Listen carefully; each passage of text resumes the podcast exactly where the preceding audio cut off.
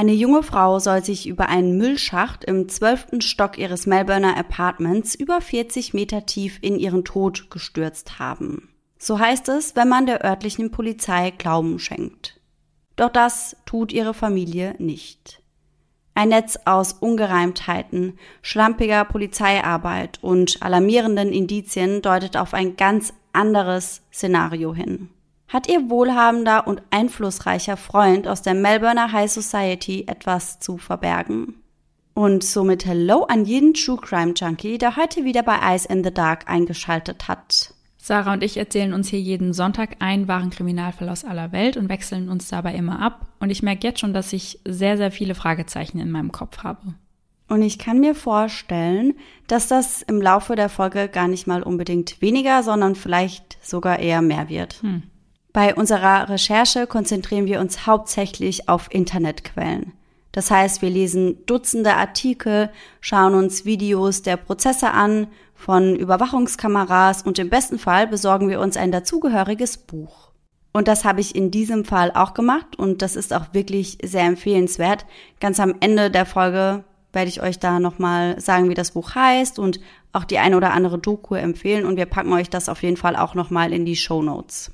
All die daraus gesammelten Informationen, die packen wir dann für euch in unsere jeweilige Folge. Und wenn euch das Endergebnis gefällt, dann vergesst auf keinen Fall, uns zu abonnieren. Laura, ich habe ja eben angesprochen, dass sich die junge Frau in unserem heutigen Fall, Phoebe heißt sie übrigens, sich über einen Müllschacht in den Tod stürzt. Hast du so einen Müllschacht schon mal gesehen? Also weißt du ganz genau, was ich damit meine?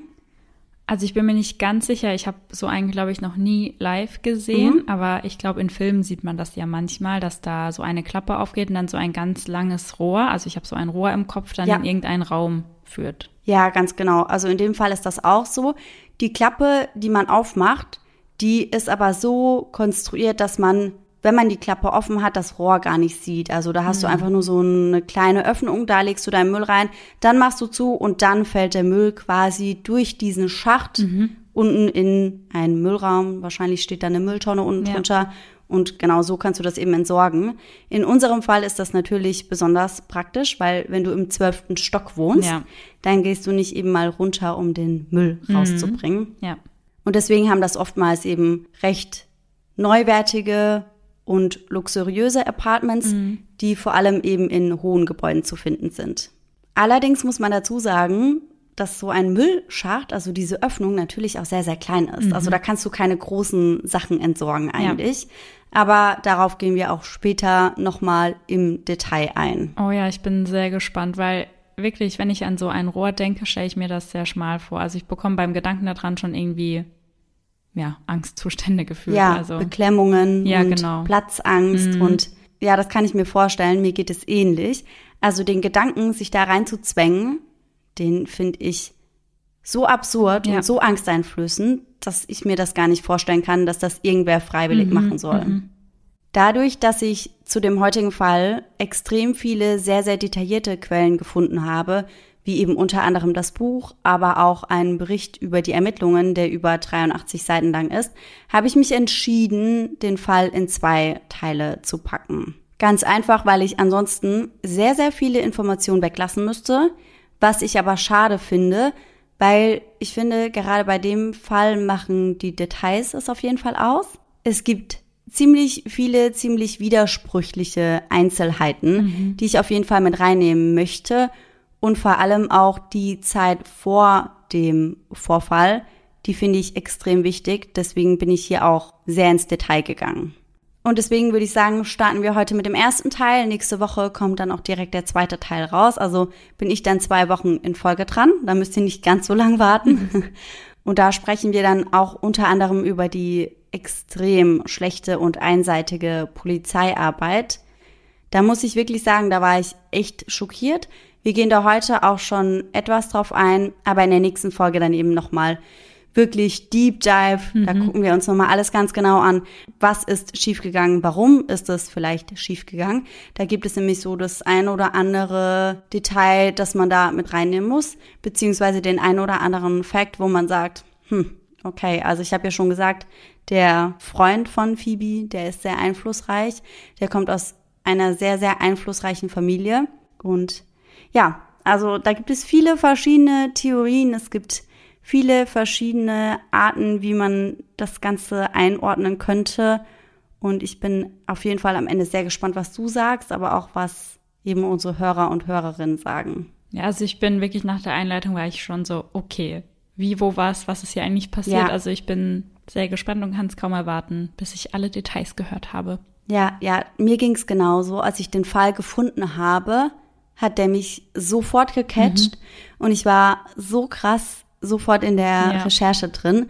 Und deswegen dachte ich mir auch, ich muss den so detailgetreu machen wie nur möglich, weil es da wirklich so viele wichtige Infos gibt und deswegen habe ich mich dann entschieden, das als Zweiteiler zu machen. Ja, dass man dem Ganzen auch gerecht wird. Ja, vor allem, wenn es eben schon ein sehr ausladendes Buch dazu gibt. Es mhm. gibt auch noch mal einen englischsprachigen Podcast, da habe ich auch einige wichtige Informationen raus. Der ist, glaube ich, sechsteilig, also auch schon sehr, sehr ins Detail mhm. gegangen. Mhm. Und deswegen dachte ich mir, wenn wir das hier nur so oberflächlich ankratzen, dann können wir es auch gleich lassen. Ja. Und deswegen, wenn schon, denn schon. Ja, finde ich gut. Ich habe das Ganze chronologisch aufgebaut. Das heißt, wir starten ganz am Anfang bei Phoebes Geburt. Sie wird geboren am 9. Mai 1986. Nach den chinesischen Tierkreiszeichen ist 1986 das Jahr des Tigers. Und du weißt ja, ich bin into Horoskope und Co. Ja. Und deswegen habe ich mir das auf jeden Fall mal genauer angeschaut. Bekannte Tiger sind unter anderem beispielsweise Lady Gaga und Leonardo DiCaprio. Die Eigenschaften von Tigern sind Eigensinnigkeit, Mut, Unberechenbarkeit, Frechheit und sie sind geprägt durch eine unzähmbare Stärke. Tiger haben eine natürliche Neigung dazu, sich Herausforderungen zu stellen und mögen es nicht, anderen zu folgen. Und das wird in unserem heutigen Fall auch recht deutlich. Weißt du, was dein chinesisches Sternzeichen ist? Nein, keine Ahnung, aber ich habe eben direkt dran gedacht, dass ich das mal nachschauen muss. Ich habe das für dich übernommen. Oh. Ich wusste meins auch nicht. Mhm. Shame on me. Ich hätte das eigentlich wissen müssen. 1994, für alle, die im gleichen Jahr geboren sind wie ich, das ist das Jahr des Hundes. Und 1993, also dein Geburtsjahr, ist das Jahr des Büffels. Oh, mhm. Laut asiatischer Astrologie steht der Büffel für Freundlichkeit, Loyalität und Vertrauen.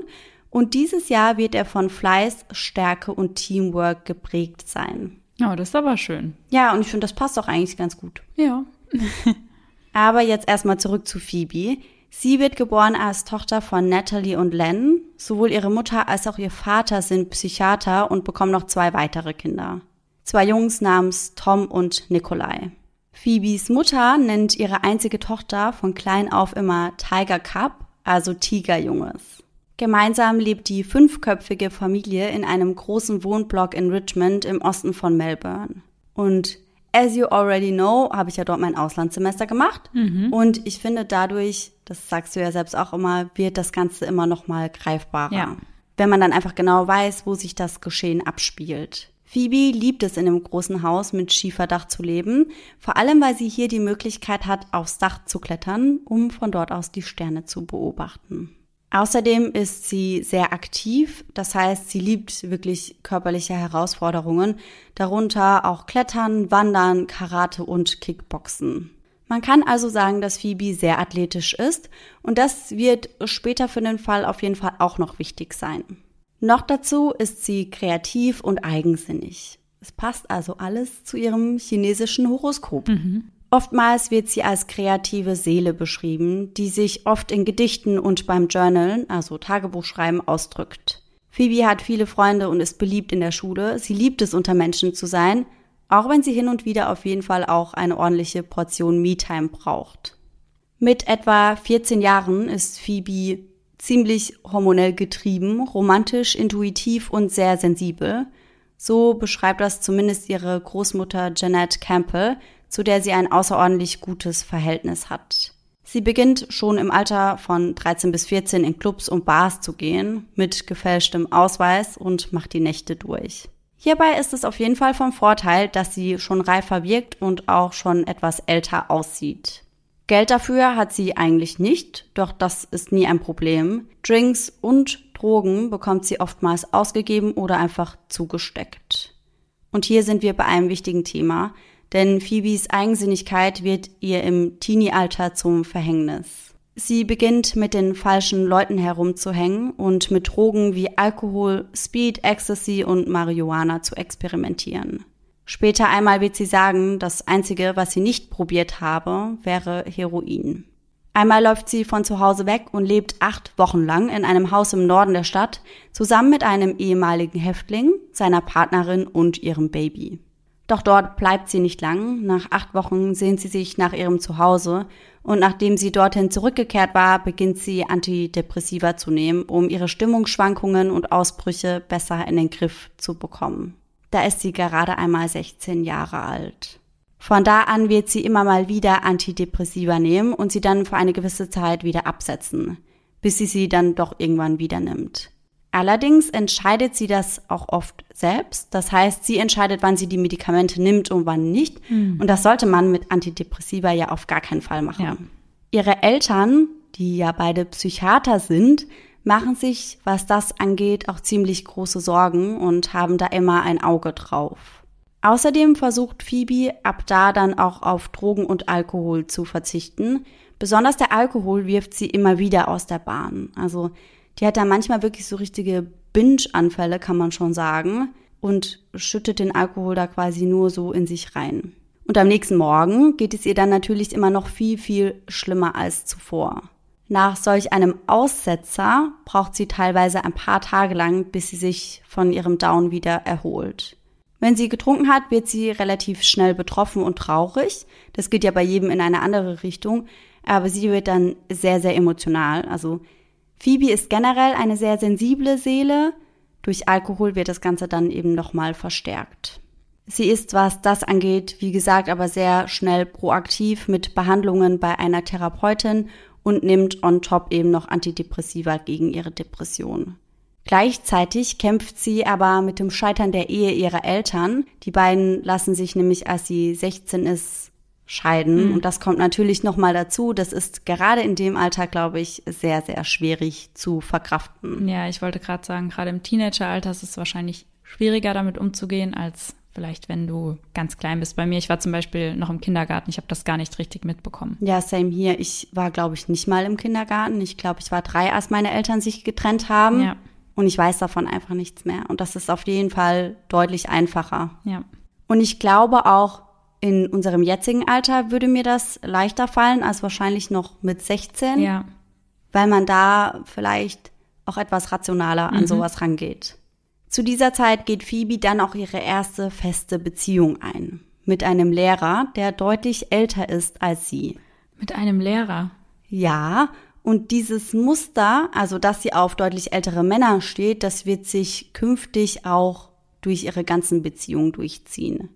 Und nicht nur das, auch ihre Mutter und ihre Großmutter waren immer nur in Beziehungen mit Männern, die deutlich älter waren als sie selbst. Mhm. Phoebes Vater Len ist beispielsweise 14 Jahre älter als ihre Mutter Natalie. Und was ich auch ganz interessant fand, Natalie, also Phoebes Mutter, war einst auch mit einem ihrer Lehrer zusammen. Und das in einem recht ähnlichen Alter, wie Phoebe das jetzt auch ist. Ach krass, okay. Phoebes Großmutter Jeanette wählte ebenfalls einen Mann, der elf Jahre älter ist als sie. Sie selbst, also ihre Großmutter, sagt, dass sie glaubt, dass Phoebe hierbei vor allem auf der Suche nach Bestätigung war. Aber zurück zu der Beziehung mit dem Lehrer, denn das war Phoebes erste richtige und wichtige Beziehung. Der Lehrer war zu diesem Zeitpunkt doppelt so alt wie sie und man kann sich das nicht vorstellen wie ein kleines Techtelmechtel, das irgendwie geheim gehalten wurde, sondern das war wirklich eine ernsthafte Beziehung. Zeitweise lebte dieser Mann, das habe ich in einigen Quellen gelesen, sogar mit bei Phoebe und saß hierbei mit am Tisch der Familie. Oh, das finde ich krass, weil, also ich kann nachvollziehen, dass sie irgendwie für einen Lehrer geschwärmt hat, weil ich glaube, mhm. das haben wir fast alle in dem Alter gemacht, dass es da, wenn es da einen jungen Lehrer gab, dass man den vielleicht ein bisschen toll fand, ja. Also ja. war bei uns oder bei mir auf jeden Fall so. Ja. Aber krass, dass es dann wirklich zu einer Beziehung kam und er sich auf seine Schülerin eingelassen hat, weil ich meine, wenn er doppelt so alt war, sie war 16, also das ist ja schon also es ist ja. Auf jeden Fall nicht in Ordnung, würde ich sagen. Ja, definitiv. Also man muss ja sagen, er war 32. Boah. Also das ist halt schon ein riesiger Unterschied. Und was ich auch wichtig finde dabei zu bemerken ist, dass er halt ihr Lehrer war. Ja, ja. Also ich finde, da bist du ja nochmal in einer ganz anderen Position mhm. und hast da irgendwie eine gewisse Verantwortung. Ja, total. Da kann man das eigentlich nicht machen. Boah, und also, ja. Ja, ich finde es auch heftig, dass ihre Familie das aber so akzeptiert hat. Ja, also ich bin auch bisschen baff, ja. Ja. Nach der Trennung von dem Lehrer kommt Phoebe dann mit einem anderen Mann zusammen, der ebenfalls deutlich älter ist. Und das geht eben durchweg weiter so. Ebenfalls ähnlich ist ihr Verlauf der Beziehungen. Meist beginnen diese sehr harmonisch, liebevoll und schön, doch dann kommt es vermehrt zu Problemen. Oftmals auch, weil Phoebe zu oft am Trinken war und oder mit anderen Männern flirtete. Aber da muss man auch schon dazu sagen, Phoebe ist einfach ein sehr, sehr offener Mensch, die sich auf Anhieb immer gut mit jedem versteht. Und ich finde, sowas kann auch oftmals verwechselt werden. Mhm. Also dann wirkt das Ganze vielleicht flirty, aber das ist gar nicht mehr unbedingt so gemeint. Aber das tut eigentlich auch gar nicht mal so viel zur Sache.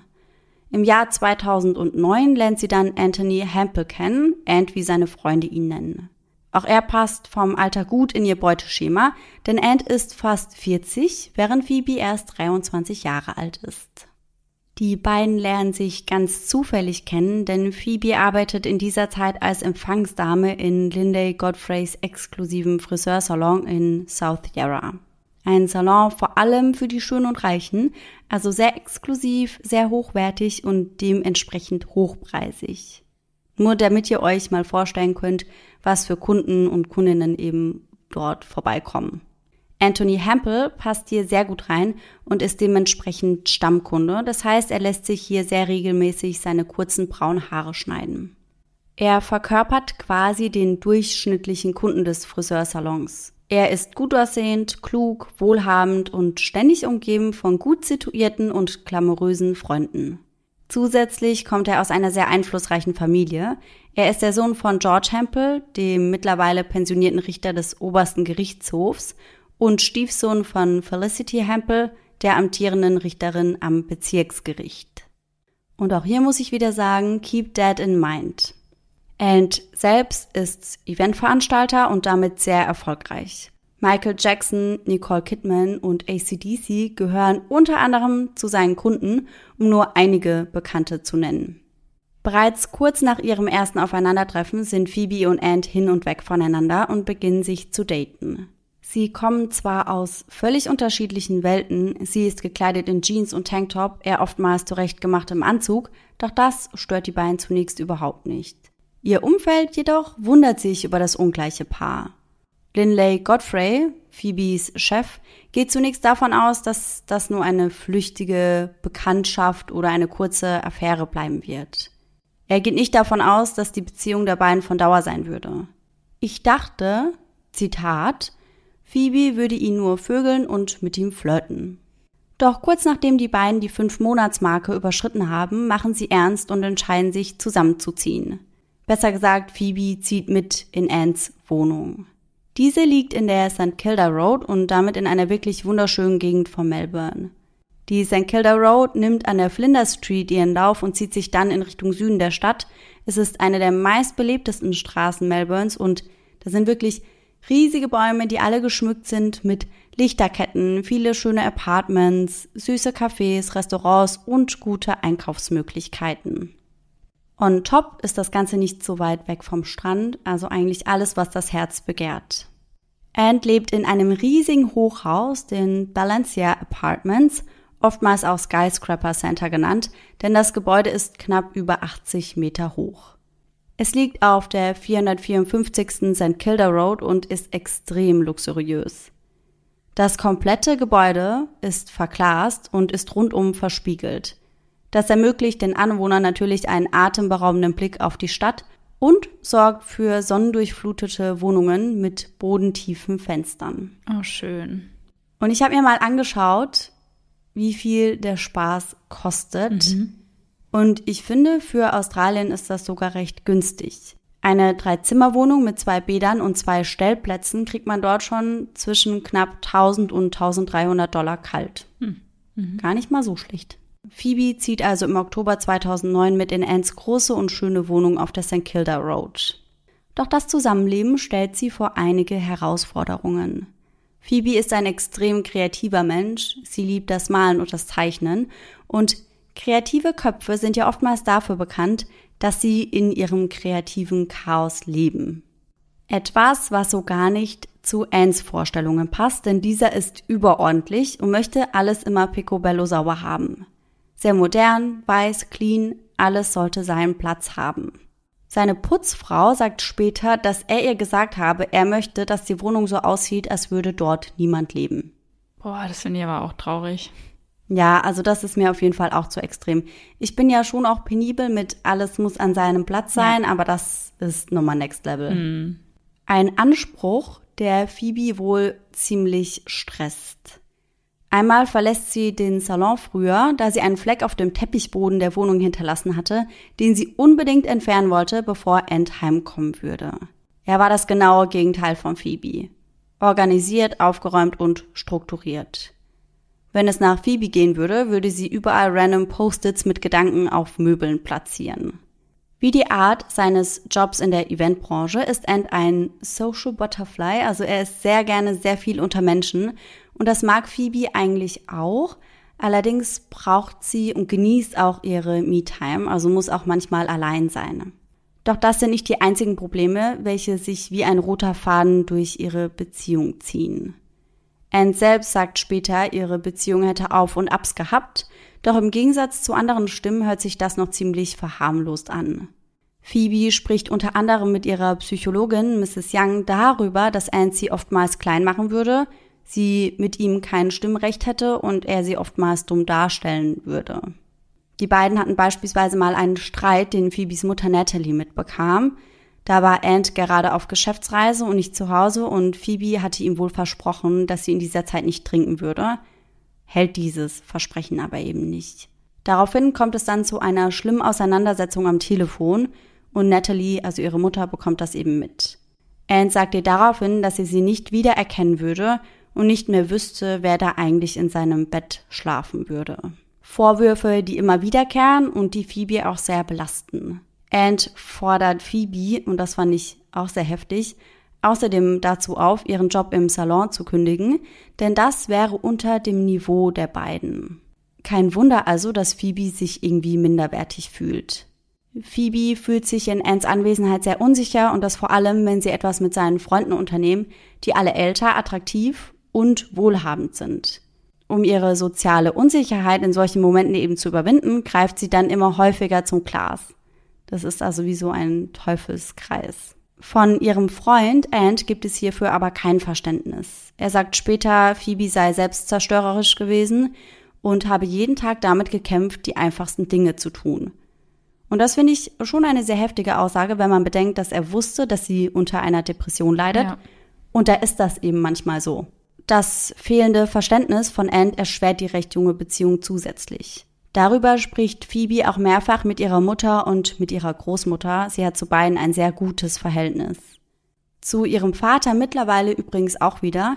Das hatte sich nach der Trennung wohl kurz mal etwas verloren, aber die beiden haben sich wohl wiedergefunden. Einmal ruft sie ihre Mutter verzweifelt an und sagt, Mama, ich weiß einfach nicht, was ich tun soll. Ich liebe Ant, aber es klappt nicht. Doch Phoebe bleibt. Sie schafft den Absprung nicht, auch wenn sie es immer wieder versucht. In den sechs Wochen vor ihrem Tod verlässt sie Anne viermal, nur von ihm überredet zu werden, zurückzukehren. Lindley Godfrey beschreibt Anne als eine sehr kontrollierende Person und man muss dazu sagen, dass er Anne auch schon vorher kannte. Also er kannte Phoebe und Anne, als die beiden noch nicht zusammen waren. Und auch Phoebe sagt immer wieder, dass Anne sehr kontrollierend wäre. Lindley sagt weiter, er tat mir leid, weil ich das Gefühl hatte, dass er in sie verliebt war, aber ich wusste, dass er sie verlieren würde. Dass Ant sehr kontrollierend war, das erfährt ein guter Freund von Phoebe am eigenen Leib, aber dazu kommen wir später nochmal. Fakt ist jedoch, dass Anthony die Beziehung als turbulent darstellt, wohingegen Freunde und Familie von Phoebe sie als ungesund und instabil bezeichnen. Also sie setzen auf jeden Fall nochmal eins obendrauf. Ihrer Therapeutin Mrs. Young erzählt sie außerdem, dass Ant häufig ausfallend ihr gegenüber wurde. Mrs. Young fasst Phoebes Gemütszustand, was die Beziehung zu Ant angeht, später wie folgt zusammen. Phoebe war äußerst verzweifelt wegen ihrer Beziehungsprobleme. Sie trank viel und fühlte sich unsicher. Dazu kommt dann ein Kontakt zu einem anderen Mann. Ein Kontakt, der entsteht, obwohl Phoebe zu diesem Zeitpunkt noch mit Anne zusammen ist, auch wenn das Ganze on-off ist. Und sie lebt aber halt noch mit ihm zusammen. Bei dem Mann handelt es sich um einen älteren Mann, wieder einmal, der ihr Kunstlehrer ist. Es gibt ja auch einige E-Mails, in denen Phoebe ihn fast schon auffordert, eine Affäre mit ihm einzugehen. Doch dazu kommt es nicht. Ganz im Gegenteil. Er beschuldigt sie des Stalkings und sie wird dann des Kurses verwiesen. Doch das zeigt auf jeden Fall nochmal, wie ich finde, wie brüchig die Beziehung zwischen ihr und Ant ist. Jetzt machen wir einen Sprung ins Jahr 2010. Phoebe und Ant treffen sich nun bereits seit etwa 18 Monaten. Die Beziehung der beiden ist nach wie vor brüchig, vielleicht brüchiger denn je. Wie bereits erwähnt, in den Wochen, bevor Phoebe stirbt, macht sie viermal Schluss mit Ant und wir schauen uns diese Zeit mal etwas genauer an. Auch ihre Familie bemerkt in dieser Zeit eine leichte Wesensveränderung bei ihr. Am 5. Oktober 2010 schreibt sie ihrer Mutter eine E-Mail bezüglich ihres Geburtstagsgeschenks. Denn ihre Mutter hatte ihr zum 23. Geburtstag im Mai einen gemeinsamen Urlaub geschenkt und den möchte sie nun in Anspruch nehmen, und zwar so schnell wie möglich. Es scheint so, als wolle sie einfach nur noch weg. Am 20. Oktober verlässt sie das Apartment, welches sie mit Anne teilt, fest entschlossen, dass sie sich dieses Mal endgültig trennen würde. Danach trifft sie sich mit ihrer Großmutter Jeanette in Malakuta, wo diese lebt, und erzählt ihr von ihren Plänen. Sie möchte sich von Anne trennen und ihren Job kündigen. Den Job im Salon musste sie ja wegen Anne kündigen. Das war seine Grundvoraussetzung, damit sie bei ihm einziehen durfte und stattdessen besorgte er ihr einen anderen Job im Marketing. Boah. Ja, total. Und diesen möchte sie nun aber kündigen. Dafür möchte sie sich dann einen neuen Job im Malakuta suchen, Geld ansparen und für eine Reise nach Indien sparen. Dort möchte sie für eine Zeit lang als Entwicklungshelferin arbeiten. In diesem Lebensabschnitt sollte es nur um Phoebe gehen und ihre Großmutter stärkt ihr hierbei den Rücken. Allerdings erwartet sie von ihrer Enkeltochter, dass sie das Ganze ordentlich klärt. Sie solle sich face-to-face -face mit Ant zusammensetzen und sich ordentlich trennen und persönlich kündigen. Phoebe stimmt auch zu, dennoch entscheidet sie sich, vorerst in Malakuta zu bleiben. In den drei Tagen, die sie bei ihrer Großmutter verbringt, kontaktiert sie sogar bereits einen Freund der Familie, der den Golfclub in Malakuta leitet und kümmert sich hier schon mal um einen Nebenjob. Zusätzlich nimmt sie in diesen Tagen an einem Treffen der anonymen Alkoholiker in Malakuta teil, denn ihr ist bewusst, sie muss unbedingt trocken werden. Auf eine andere Teilnehmerin am AA-Treffen wirkt Phoebe sehr gefasst. Das sagt diese Frau später auf jeden Fall aus. Nach dem Treffen hatte diese Phoebe nämlich zu Janet gefahren und die beiden unterhielten sich hierbei sehr intensiv. Phoebe erzählte der Frau von ihrer turbulenten Beziehung und teilte mit ihr auch, dass sie nicht glücklich war. Während des AA-Treffens und während der Autofahrt klingelt Phoebes Handy ununterbrochen. Es ist Ant, der immer wieder anruft. Übrigens, an dieser Stelle werfe ich das einfach mal mit rein. Phoebe hat zwei Handys. Ein iPhone, das Ant ihr geschenkt hat und ihr altes Nokia, auf dem sie alle Nummern gespeichert hat. Sie war nämlich schlichtweg einfach zu faul, alle Nummern zu übertragen. Mhm. Phoebe sagt der Frau, sie würde sich wünschen, dass er sie einfach in Ruhe lassen würde. Doch das tut er nicht. Und Phoebe lässt sich erneut von ihm einlullen und gibt ihrer Beziehung nur wenige Tage später noch einmal eine Chance. Doch an ihren anderen Plänen will sie festhalten. Sie will auf jeden Fall mit dem Trinken aufhören. Am 17. November sind Phoebe und Ant dann bei Freunden eingeladen.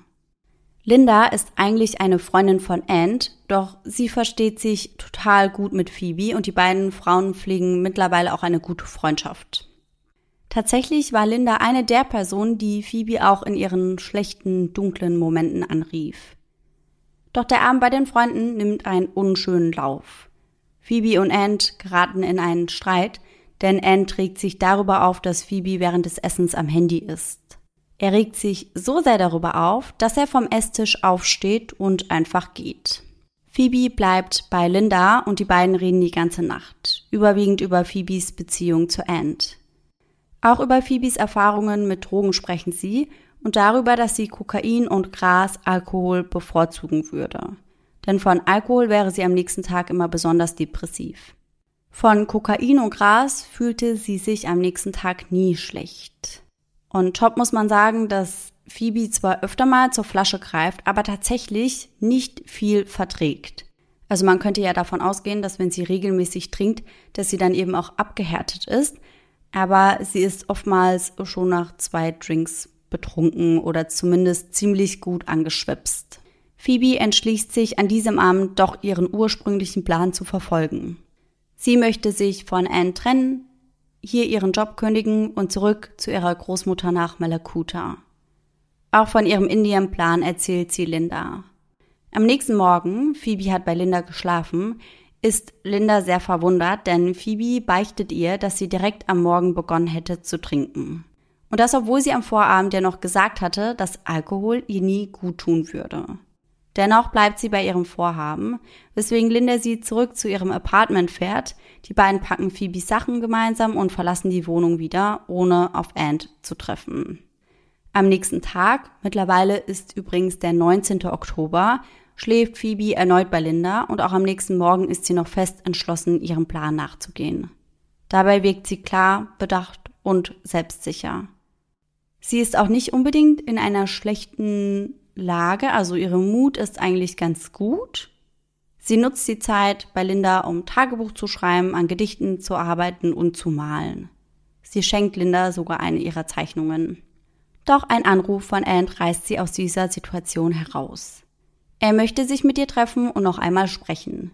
Phoebe willigt ein und nach dem Gespräch zieht sie dann wieder in die gemeinsame Wohnung in den Valencia Apartments Tower.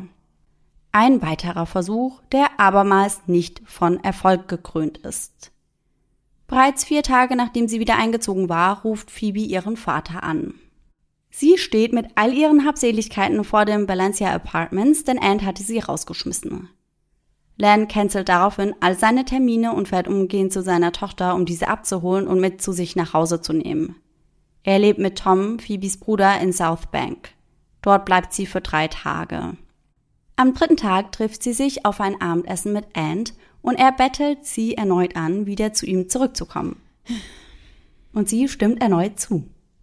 Am Tag darauf trifft sie sich dann mit Linda und datet sie ab. Sie erzählt ihr unter anderem von einer Reise nach Paris, die sie und Ant geplant haben. Einige Tage später, an einem Montag, trifft Phoebe sich dann mit ihrem Vater Len. Die beiden trafen sich wohl jede Woche mindestens einmal zum gemeinsamen Frühstück. Hierbei erzählt sie ihm von einem U2-Konzert, welches sie und Ant am Mittwoch besuchen wollen und scheint sich sehr darauf zu freuen. Außerdem sagt sie ihm, dass sie und Ant ihn gerne einladen würden, denn Len hat am Donnerstag der gleichen Woche Geburtstag und den würden sie gerne mit ihm gemeinsam verbringen. Len stimmt zu. Nach dem Treffen mit ihrem Vater ist sie auf einen Kaffee mit Linley verabredet. Danach geht sie dann wieder nach Hause und läuft dem Gebäudemanager Mr. Giamario in die Arme.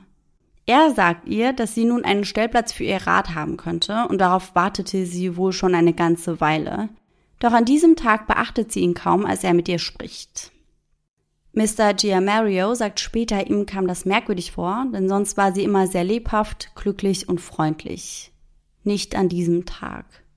Anne kommt dann um kurz nach 16 Uhr nach Hause. Das kann man so genau nachvollziehen, da jeder Bewohner eine eigene Schlüsselkarte hat, um in das Gebäude reinzukommen.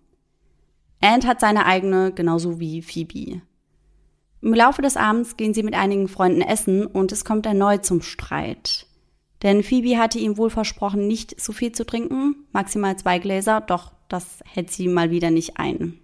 Noch dazu wird sie an diesem Abend sehr redselig und beginnt über ihre Probleme zu sprechen. Für Anns Geschmack ein Ticken zu viel. Ihm ist das unangenehm, weswegen die beiden auch früher heimgehen als geplant und den Abend damit vorzeitig abbrechen. Laut Schlüsselkarte, das ist quasi wie so ein kleiner Chip, deswegen mhm. nenne ich das ab jetzt auch einfach immer so, sind die beiden bereits um 19.51 Uhr wieder zu Hause. Phoebe ist ziemlich angepisst, deswegen trinkt sie zu Hause weiter und ruft Linda daraufhin an. Sie möchte erneut bei ihr schlafen. Linda stimmt dem auch zu, doch sie sagt vorab, dass sie nicht wieder die halbe Nacht wach bleiben kann, da sie am nächsten Morgen ein wichtiges Meeting im Kalender stehen hat.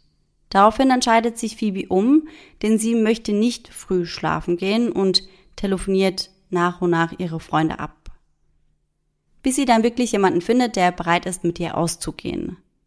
Und bei ihrem Kumpel Brandon wird sie dann fündig. Die beiden treffen sich um 23.30 Uhr auf einen Drink in einer Bar namens European Beer Café. Phoebe macht einen guten Eindruck auf ihn, sie wirkt glücklich und so wie immer. Das Einzige, was Brandon stutzig macht, ist Phoebes Handy, denn das klingelt ununterbrochen. Und ihr könnt es euch denken, es ist Ant. Mhm. Die beiden quatschen dann eine Weile miteinander, aber Brandon verabschiedet sich gegen Mitternacht und lässt eine gut gelaunte Phoebe zurück. Sie ist sogar so gut gelaunt, dass sie noch alleine weiterziehen möchte. Vermutlich auch, weil sie nicht heim will zu Ant. Eine Weile später taucht sie dann bei ihrer Mutter auf, diese hat wohl zwei Wohnsitze und befindet sich nicht in Clifton Hill, wo Phoebe dann aber an dem Abend eintrudelt. Aber Nathalies Partner, also quasi Phoebes Stiefvater, ist vor Ort und lässt Phoebe rein. Er macht den beiden einen Tee und sie sprechen die halbe Nacht über all das, was Phoebe im Kopf herumschwirrt. Er sagt auch Phoebes Mutter Bescheid. Er schreibt ihr wohl und sagt, dass Phoebe bei ihm ist, dass es ihr gut gehen würde, aber dass sie betrunken ist. Am nächsten Tag, wir haben den 30. November, schreibt sie sowohl ihrer Großmutter als auch ihrem Stiefvater, dass sie zu ihrer Schicht auf der Arbeit gehen würde. Doch das tut sie eigentlich gar nicht. Sie geht zurück zu ihrem und Anns Apartment. Dieser ist zu dieser Zeit aber bereits auf der Arbeit, das heißt, die beiden treffen sich nicht. Um die Mittagszeit herum ruft Phoebe ihre Therapeutin an und bittet um einen Termin für den gleichen Tag. Doch ihre Therapeutin, Mrs. Young, ist komplett ausgebucht. Sie gibt ihr den Tipp mit, im Krankenhaus anzurufen, falls es gar nicht mehr gehen würde, und das tut Phoebe auch. Doch danach versucht sie es dann nochmal bei ihrer Therapeutin. Das heißt, ich denke, sie wurde im Krankenhaus nicht wirklich so beraten oder so behandelt, wie sie das gerne gehabt hätte. Doch ihre Therapeutin sagt ihr noch einmal, dass sie schlicht und einfach keine Zeit hat. Danach versucht sie es dann nochmal bei Brandon, dem Mann, mit dem sie am Abend zuvor in der Bar war, doch sie wird direkt auf die Mailbox weitergeleitet und spricht ihm drauf. Wenn er sie nicht zurückrufen würde, dann würde sie ihr Handy wegschmeißen und diese Welt verlassen. Doch das nimmt er nicht allzu ernst. Ich sehe, du machst direkt große Augen. Mhm. Er nimmt das nicht so ernst, weil er sagt, Phoebe wäre öfter mal overdramatic mhm. und würde solche Sachen sagen, aber halt nie so meinen. Und deswegen okay. macht er sich auch keine Sorgen, als er die Nachricht erst einige Stunden später abhört. Selbst als er sie gegen Abend zurückruft und ihr Handy aus ist, wir sprechen übrigens über ihr Nokia, also die haben über ihr Nokia-Handy kommuniziert, macht er sich keine Sorgen. Da Phoebe Brandon nicht erreichen konnte, rief sie dann wohl einen ehemaligen Bekannten an. Ein Mann aus einem Kunstgeschichte-Kurs, den sie eine Zeit lang besucht hatte, aber frühzeitig abbrach.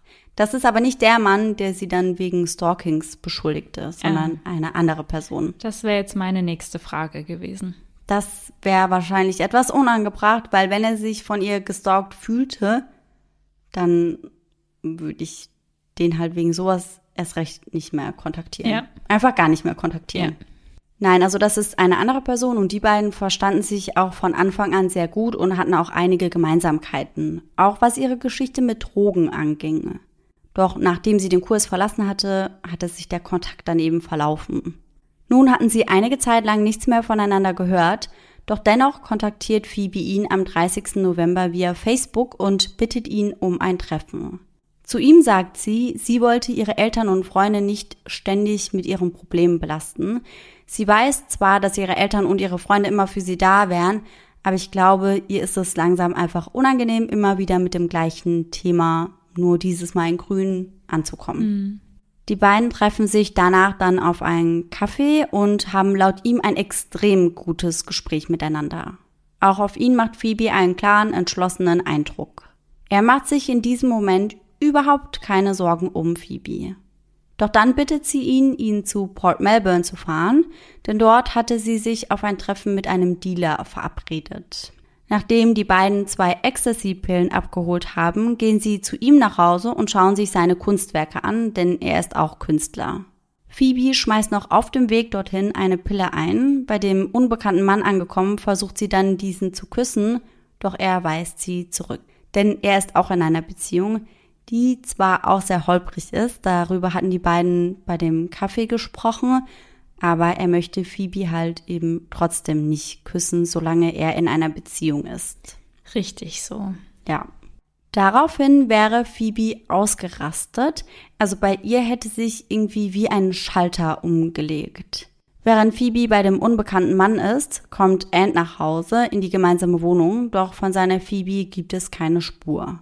Deswegen schreibt der Brandon dann auch um 18.25 Uhr, doch diese antwortet nicht. Man muss dazu sagen, Brandon und Ant haben auch nicht wirklich viel miteinander zu tun. Und ich kann mir vorstellen, dass nach dem, was Phoebe ihm erzählt hat, dass er da auch gar nicht bereit ist, Ant irgendwie zu helfen. Inzwischen haben der Unbekannte, also man weiß wohl, wer der Mann ist, aber wir haben keinen Namen von ihm, und Phoebe sich wieder in seinen Wagen gesetzt. Ihre Stimmung wechselt während der Fahrt von glücklich zu traurig, von still zu schreiend. Sie hat extreme Stimmungsschwankungen. Der Mann lässt sie dann um Punkt 21.30 Uhr in West Melbourne aussteigen, weil sie das gerne möchte. Und von dort aus kommt sie dann irgendwie zu den Balancia Apartments, man weiß aber nicht wie. Außerdem trifft sie erst drei Stunden später ein, also um 0 Uhr 29. Was sie in der Zwischenzeit, also in den drei Stunden getan hat, das ist unbekannt. Am nächsten Morgen verlässt Ant die gemeinsame Wohnung, während Phoebe noch am Schlafen ist. Er nimmt ihr iPhone mit, denn das muss scheinbar zur Reparatur. Und das ist jetzt sehr spannend, denn an diesem Tag wird eine sehr merkwürdige SMS von genau diesem Handy aus versandt. Und das um 10.30 Uhr. Anne verlässt das Apartment mit dem Handy allerdings nachweislich, wegen seinem Chip kann man das eben nachempfinden, um 9 Uhr. In der Nachricht steht, übersetzt, Hi Familie. Ich liege im Bett und werde nun schlafen, und wenn ich aufwache, werde ich mich in den unglaublichsten Menschen verwandeln, den ihr je gesehen habt. Punkt, Punkt, Punkt, nicht. Ich werde ins Krankenhaus gehen. Dort ist es sicherer und ich habe gehört, dass es heute Abend Tomatensuppe gibt. Köstlich, nahrhaft. Ich liebe euch alle sehr, aber nicht genug, um eine individuelle SMS zu schicken. Tut mir leid, aber die Zeit vergeht wie im Flug und ich muss mich auf den Weg machen. Fröhlich, fröhlich, fröhlich. Das Leben ist nur ein Traum. XO. Was? Ja. Aber diese SMS ging also raus, nachdem Ant das Apartment mitsamt des Handys verlassen hat. Genau richtig. Mhm. Also merkwürdig auf jeden Fall. Die Nachricht erreicht unter anderem ihren Vater Len, ihre Mutter Natalie, Aunt, Phoebes Boss, ihre Brüder, ihre Großmutter und ihren Stiefvater. Ist ja auch eine wilde Kombi, dass da der Chef dabei ist und ja. dann die Familie und also ja, ich weiß gerade nicht so, was ich davon halten soll. Ich finde das auch einfach sehr merkwürdig, weil Ant hatte das Handy ja bei sich, ja. aber er selbst bekommt die Nachricht ja auch geschickt. Ich frage mich halt, wer ist der Verfasser? Ja. Oder Ant hat die SMS rausgeschickt und sich nur mit in den Verteiler gemacht, um eben den Anschein zu erwecken, dass er die Nachricht nicht getippt hat. Ja, das kann ich mir halt auch vorstellen. Das war auch mein erster Gedanke. Ich frage mich aber auch, denn sie haben ein iMac zu Hause, mhm. das weiß ich, ob sie vielleicht von dort aus die Nachricht getippt hat. Mhm. Vielleicht war sie mit ihrem iPhone, ich glaube, das war ein iPhone 3, mit dem iMac verbunden. Aber ich weiß halt nicht, wie das funktioniert, weil bei mir ist das oftmals so, dass das eigentlich nur funktioniert, wenn mein Handy an und in der Nähe ist. Ja.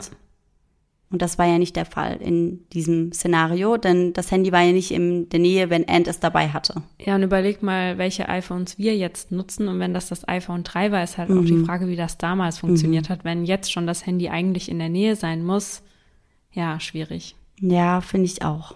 Vor allem ihre Mutter macht sich nach der Nachricht große Sorgen und setzt sich daraufhin mit ihrer Mutter, also mit Phoebes Großmutter Janet, in Verbindung.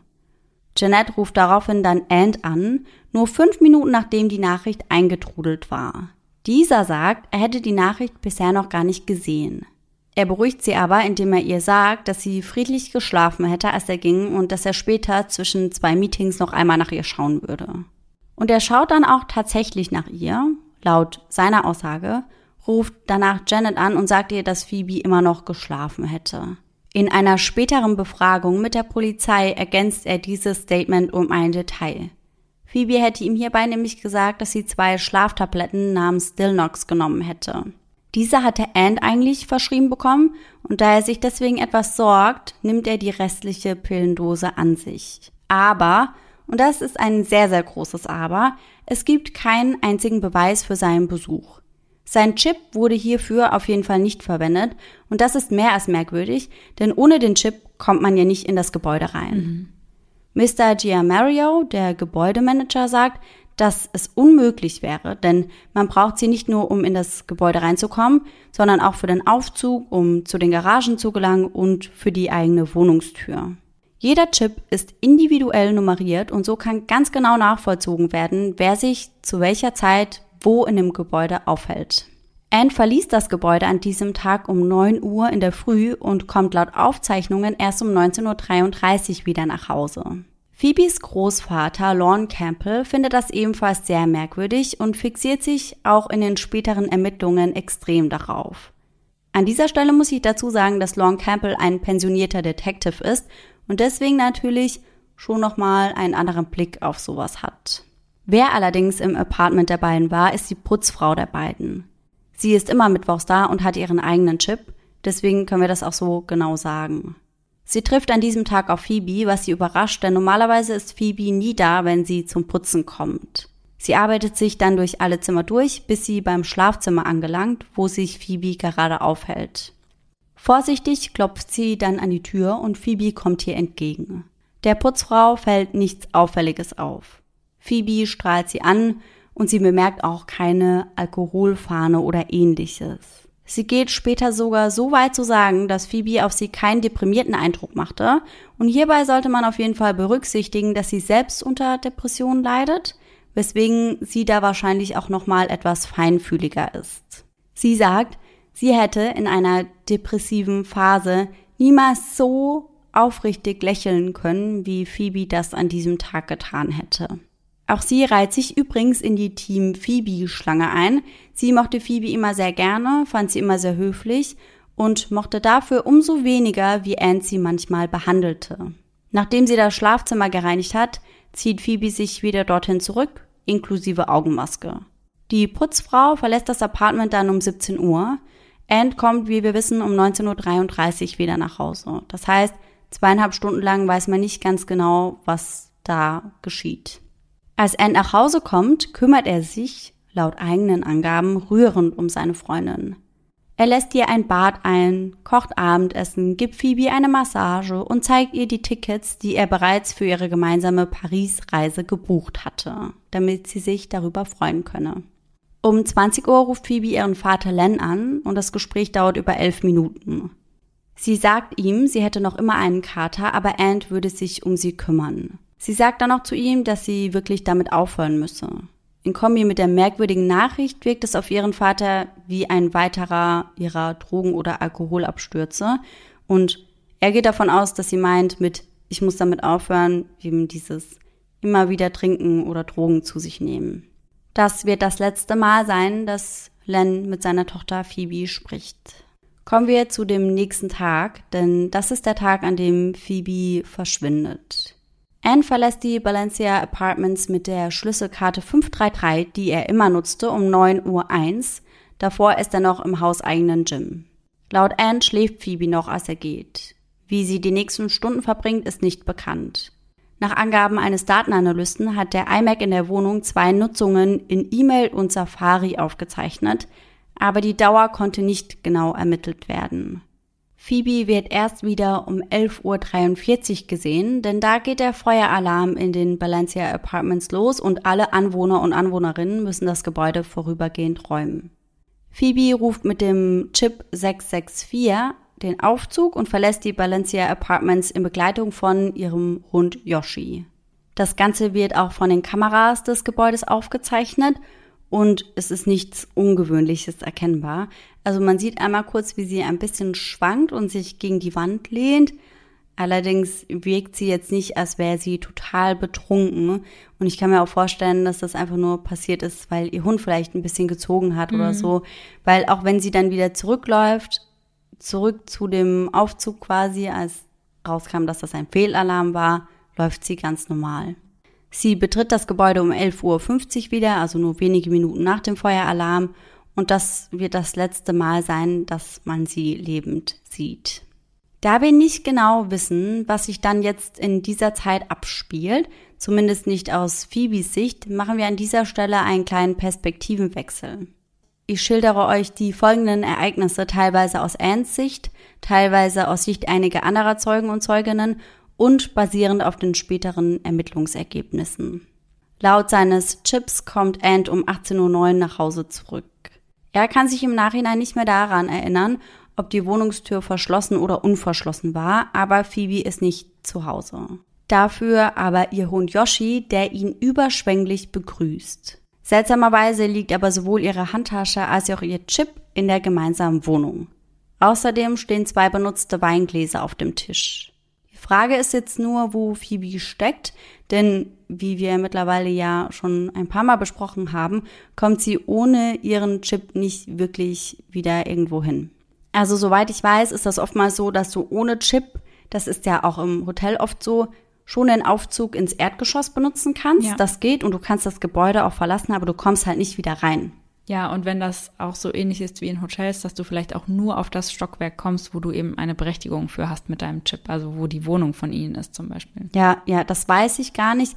Aber so oder so, also sie hat ihren Chip nicht dabei. Das ja. heißt, maximal hätte sie aus dem Gebäude rauskommen können, aber sonst halt eben nicht mhm. mehr. Anne findet einige gekritzelte Post-its in der Küche, die er jedoch nicht entziffern kann. Später hört man davon auch nichts mehr, also gehe ich mal davon aus, dass da jetzt nicht wirklich irgendwas Wichtiges drauf stand. Dann begibt er sich ins Schlafzimmer. Dort findet er etwas auf dem Bett vor, was er später als Schrein bezeichnet. Das heißt, so eine Zusammenstellung bestehend aus einem Bild von ihm und Phoebe, einem Bild von ihrer Katze und einigen Notes. Außerdem brennen noch einige Kerzen und Phoebes Kletteisen steckt noch in der Steckdose, ist auch noch eingeschaltet und liegt auf dem Boden. Und ich sag an dieser Stelle gleich mal, nur Ant spricht jemals über diesen Schreien. Niemand anderes nimmt das wahr. Und das finde ich auch schon sehr merkwürdig. Also, wenn sie da wirklich sowas aufgebaut hätte mit Bildern und Kerzen außenrum, dann wäre das doch jemandem aufgefallen, weil das ist ja jetzt nichts Alltägliches. Sollte man meinen, ja. Ich frage mich aber, wenn er sich das ausgedacht hat, warum? Mm, vielleicht, um ein anderes Licht auf sie zu werfen. Hm, ja, und auf die ganze Situation. Ja. Also ich finde das sehr merkwürdig, mhm. dass das niemand jemals bestätigt oder von sich aus anspricht. Ja. Aber da kommen wir später auch nochmal drauf zurück. Mit wachsender Besorgnis, so sagt er später, beschließt er nun, den Computer nach Hinweisen zu durchsuchen. Sei es der Suchverlauf oder sogar die kürzlich abgespielte Musik. Dabei entdeckt er frische Blutspuren auf dem Arbeitstisch und der Computermaus. Er bemerkt auch, dass auf dem Boden einige Glasscherben liegen, die in die Küche führen. Laut eigenen Aussagen geht es von da an bergab mit ihm. Ich glaube, zu diesem Zeitpunkt war ich in einem ziemlich schlechten Zustand. Zitat. Für jemanden, der Krankvorsorge ist, verhält er sich jedoch sehr seltsam. Es kann später nachvollzogen werden, dass er sich am Computer erst einmal in sein persönliches Facebook-Konto einloggt. Danach legt er seelenruhig eine Zigarettenpause ein, füttert den Hund und führt ein Telefonat mit einem seiner Kollegen, vermutlich über die Arbeit. Um 18.51 Uhr geht dann ein Anruf von Lynn auf Phoebes iPhone ein. Dieses hat Ant ja noch immer bei sich. Und nochmal zur Erinnerung, das ist der Tag, an dem ihr Vater Geburtstag hat und an dem sie eben auch zum Essen verabredet sind. Aber hier, also was das Telefonat oder den Anruf angeht, da unterscheiden sich die Aussagen der beiden. Len sagt, Ant hätte den Anruf auf Phoebes iPhone angenommen. Ant sagt, er hätte den Anruf gar nicht gehört. Dafür aber Len von sich aus von seinem eigenen iPhone angerufen, in der Hoffnung, Phoebe wäre mit ihm unterwegs. Die Telefonunterlagen von Len, also seine Handyabrechnung, bestätigen aber seine Aussage. Das heißt, in diesem Punkt erzählt And auf jeden Fall nicht die Wahrheit, denn man kann ja nachvollziehen, dass er den Anruf auf Phoebes iPhone eben angenommen hat. Und mhm. ich verstehe nicht, wie er darauf kommt, mit so einer Lüge durchzukommen. Ja, ja. Aber wie auch immer, die beiden unterhalten sich daraufhin dann und Phoebes Vater sagt eben, er konnte sie nicht erreichen und wollte eigentlich nur wissen, wann sie sich zum Abendessen treffen würden. Sie wollen ins Golden Triangle gehen, das ist Phoebes Lieblingsrestaurant. Ant sagt, dass Phoebe gerade nicht da ist, aber dass sie nicht weit weg sein könne. Schließlich würden all ihre Sachen noch immer hier rumliegen. Len macht sich aber sofort Sorgen und hat ein komisches Bauchgefühl. Er rät Ant darauf hin, Phoebe als vermisst zu melden. Und das obwohl Ant bis hierhin gar nicht mal erwähnt hat, dass er ein zerbrochenes Glas und Blut entdeckt hätte. Das sagt er während des kompletten Telefonats nicht. Also das finde ich auch schon sehr seltsam, weil, also ich würde jetzt gefühlsmäßig sagen, das ist doch das Erste, was du erwähnst, wenn jemand nicht da ist. Das würde ich auch sagen.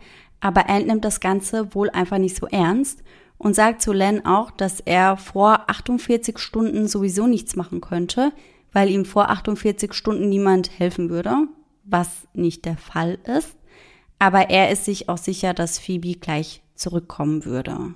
Phoebes Vater lässt das jedoch keine Ruhe, deswegen ruft er nach dem Ende des Gespräches Phoebes Mutter Natalie und seinen Sohn an, ob die beiden etwas gehört hätten. Doch Fehlanzeige. Phoebe ist nicht aufzufinden und das verbreitet sich dann auch wie ein Lauffeuer unter Phoebes Freunden und Bekannten. Während also alle Menschen rund um Phoebe sich Sorgen machen, sitzt Anne in der gemeinsamen Wohnung und wartet.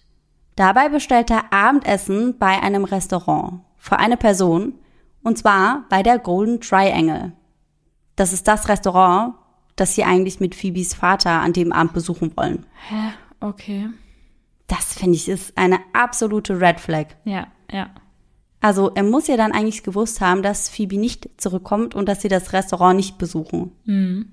Weil ja, wenn wir das nicht besuchen, dann bestelle ich mir das Essen eben nach Hause. Und wie makaber ist das dann, wenn das dann auch noch Phoebes Lieblingsrestaurant ist? Ja, ja, sehr. Also Wahnsinn.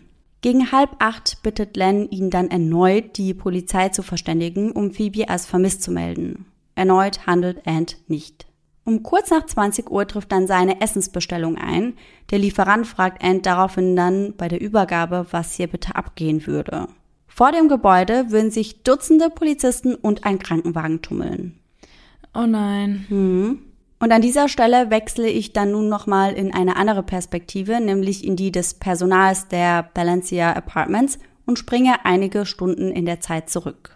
Wir sind also immer noch beim 2. Dezember 2010, dem Tag, an dem Phoebe verschwindet. Gegen 16 Uhr erreicht Beth Ocelop die Balencia Apartments pünktlich, um ihre Schicht anzutreten. Mr. Giamario, der Gebäudemanager, macht etwa eine Stunde später Feierabend, da er seinen Sohn zum Musikunterricht bringen muss. In Eile gibt er Beth die Aufgabe, nach dem Müllzerkleinerer zu schauen, da dieser gerade erst eine große Wartung hinter sich hatte und er während seiner Schicht nicht dazu gekommen war. Beth drückt sich vor dieser unliebsamen Aufgabe, solange sie kann. Erst als sie den Kehrbesen aus dem Raum ohnehin benötigt, gibt sie sich einen Ruck und sucht den Müllraum auf. Sie versucht die schwere Tür zu öffnen, doch irgendetwas blockiert diese. Irgendetwas ist im Weg. Frustriert gibt sie der Tür einen kräftigen Stoß mit der Schulter und öffnet diese dadurch einen kleinen Spalt. Dadurch wird ein automatischer Sensor ausgelöst, der den Raum mit Licht durchflutet. In dem Raum war eine Mülltonne umgekippt und überall lag Müll. Beth denkt sich daraufhin dann noch, toll, das kann ich dann später alles aufräumen. Dann entdeckt sie etwas anderes, eingequetscht zwischen der Tür und der Wand. Und kleine Triggerwarnung, ab jetzt wird es relativ grafisch. In dem Buch Into the Darkness, das ich ja vorhin schon mal kurz erwähnt habe, wird die Situation wie folgt beschrieben. Sie entdeckt eine blutende, verstümmelte Masse, die aussieht wie der Körper einer jungen, dunkelhaarigen Frau, die regungslos auf dem Rücken liegt. Beth glaubt im ersten Moment, was sie da sieht, sei eine Schaufensterpuppe, die jemand entsorgt hatte. Einige Minuten steht sie vor der nun wieder verschlossenen Tür und überlegt, was sie tun soll. Dann öffnet sie die Tür wieder und linst erneut rein. Obwohl sie sich nicht dazu durchringen kann, den Körper auf dem Boden anzuschauen, lässt ihr das, was sie aus dem Augenwinkel heraussieht, keinen Zweifel daran, dass es sich hierbei nicht um eine Schaufensterpuppe, sondern eben um einen Menschen aus Fleisch und Blut handelt. Mit einem lauten Schrei schlägt sie die Tür zu, rennt zurück ins Büro, ruft ihren Chef Mr. Giamario an, der gerade mit seinem Sohn bei McDonald's steht, und bringt nur noch die Worte Tod, Blut, Müllraum heraus. Danach wählt sie Triple Zero, was das Äquivalent zu 911 oder eben zu unserem 110 ist. Und von da an kann sie im Minutentakt dabei zuschauen, wie sich Polizisten und Polizistinnen in der Lobby der Balencia Apartments versammeln. Die Lobby des Gebäudes, die ist mit Überwachungskameras ausgestattet.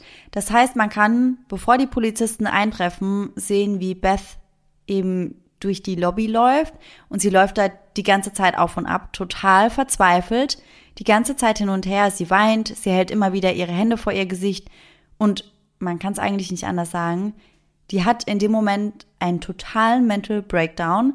Also sie flippt komplett aus und kann gar nicht verarbeiten, was sie da gerade eben entdeckt hat. Oh, das kann ich mir vorstellen. Mm, allerdings vor allem, du rechnest damit ja überhaupt nicht mm -mm. in dieser Situation. Nee. Mr. Giamario und der Gebäudeverwalter Mr. Basil treffen nur wenige Minuten nach der Polizei ein, zwischen etwa 19.15 Uhr und 19.30 Uhr. Zusätzlich fährt natürlich ein Krankenwagen mit Sanitätern vor. Gerufen wurde dieser um 19.20 Uhr und nur sieben Minuten später trifft er dann auch schon ein. Und hier gibt es später eine Schilderung der Geschehnisse von einer der Sanitäterinnen, die ich als sehr schwierig empfinde. Besagte Sanitäterin heißt Christy Cook und hier muss man dazu sagen, dass bisher noch nicht festgestellt wurde, ob Phoebe noch am Leben ist. Mhm. Also bisher ist ja nur Beth da reingegangen, die Phoebe ja nur kurz gesehen hat und dann wieder raus ist. Und ich weiß nicht, ob zu diesem Zeitpunkt irgendwelche Polizisten oder Polizistinnen schon in den Raum gegangen sind, aber meines Wissens ist das nicht der Fall.